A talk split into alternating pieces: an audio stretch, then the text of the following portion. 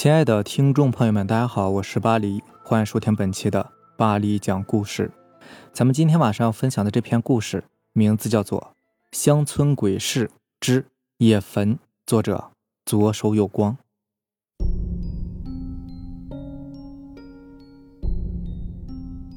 东村与国道毗邻，中间有一片平整的场地，供全村人杨稻谷。杨稻谷的场地边上。是十几亩的棉花田，有一些因为各种原因入不了祖坟的人，葬在棉花田的一角，成为了一座座的孤坟。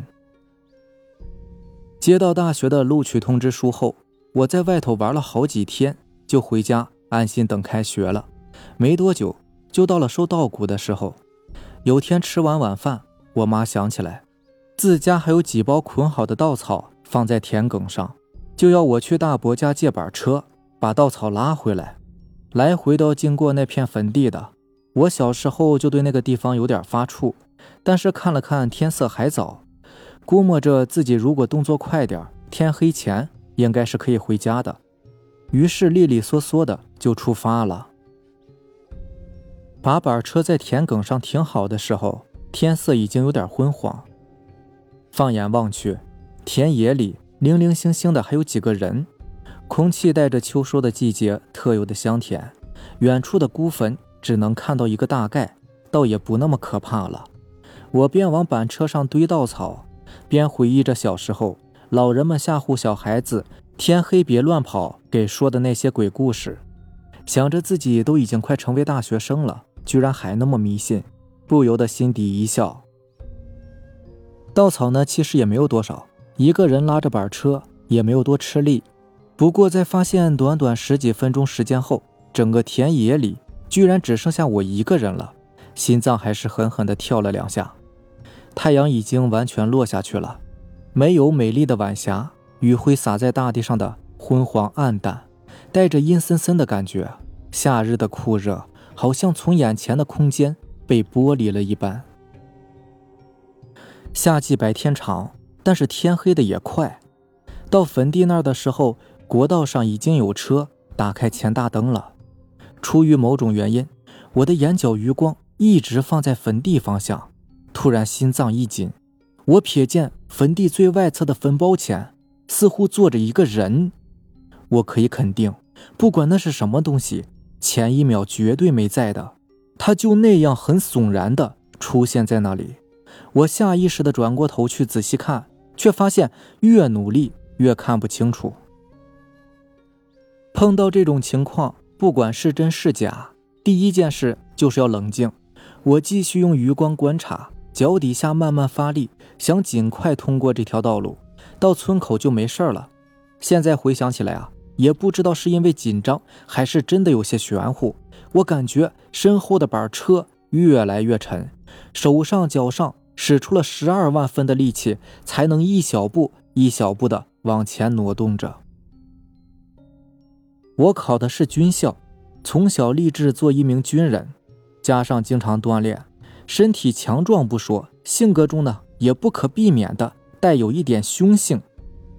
见板车拉不动了，我把车狠狠地往地上一摔，稻草都滚下来几捆。我骂着脏话，而且是越骂越兴奋，一脚踹偏板车，又骂骂咧咧的把掉下来的稻草重新码好，调转车把。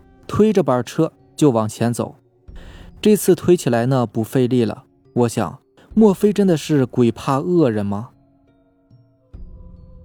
但是事已至此，只能是硬着头皮，装着横眉冷眼的样子往前大步的走着。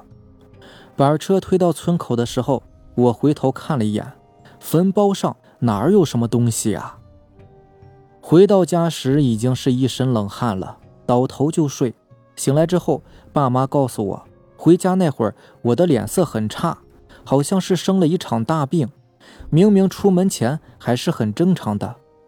我把事情跟家人说了，我爸说这个坟包是邻居家的小女儿，我小时候呢还和她玩过过家家呢。在我上学前班时，她被疯狗咬了一口，打了针，但还是死了。我不禁沉默。如果真的是她的孤魂。为什么要来找我呢？难道是要我下去陪他玩吗？而且为什么我对他一点印象都没有呢？后来我读了军校，家里面也住进了城里。再后来我就毕业了，去了部队，这件事情也渐渐被遗忘了。直到去年回老家，听说那片坟地被迁走之后，才回想起这件事的。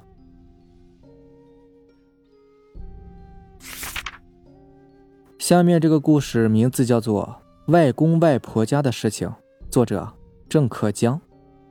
我老家是温州永嘉上塘镇的山上某个村子。外公八十开头，外婆七十来岁。时间是二零一六年末，过年的那几天，我们一家人都会到外婆家去的。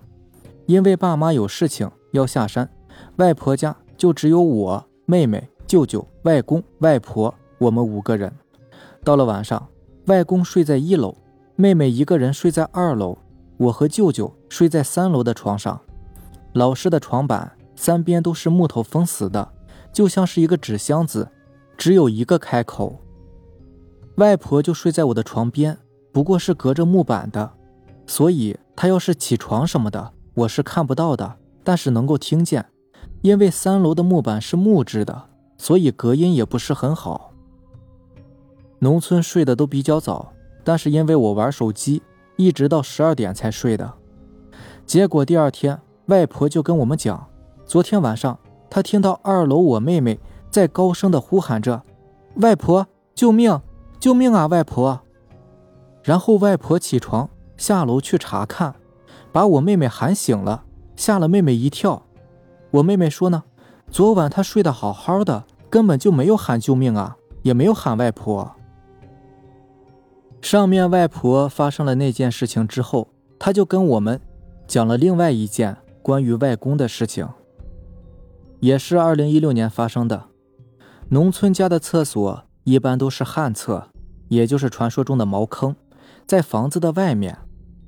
某天晚上大概七八点钟吧，我外公拄着拐杖去茅坑解手，结束后要回房间，因为茅坑是在房子大门的侧面。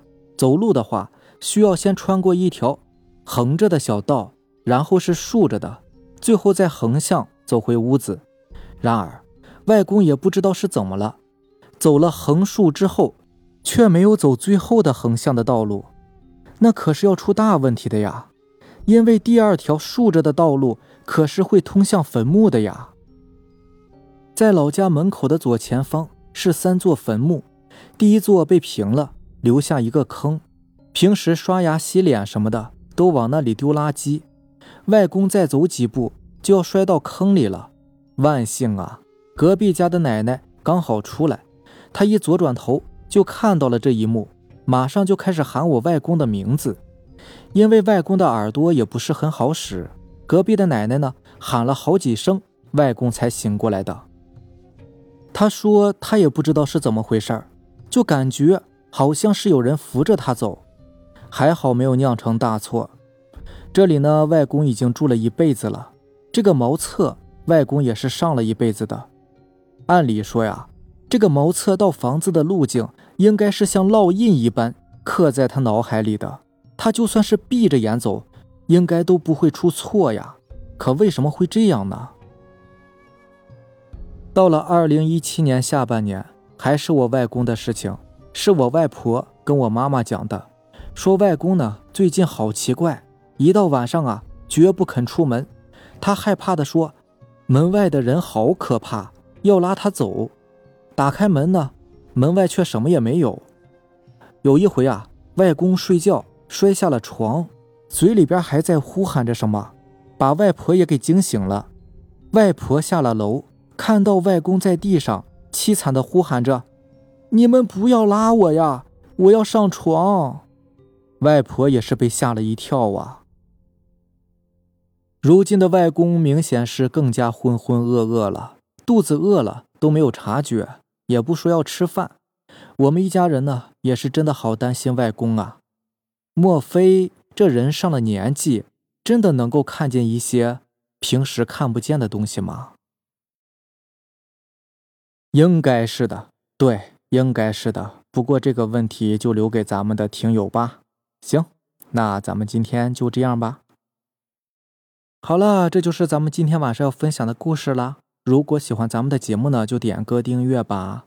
如果你也有比较精彩的故事想分享给大家呢，可以关注我的微博“巴黎讲故事”，然后将你的故事发给我就可以了。行，那咱们明天见，拜拜，晚安。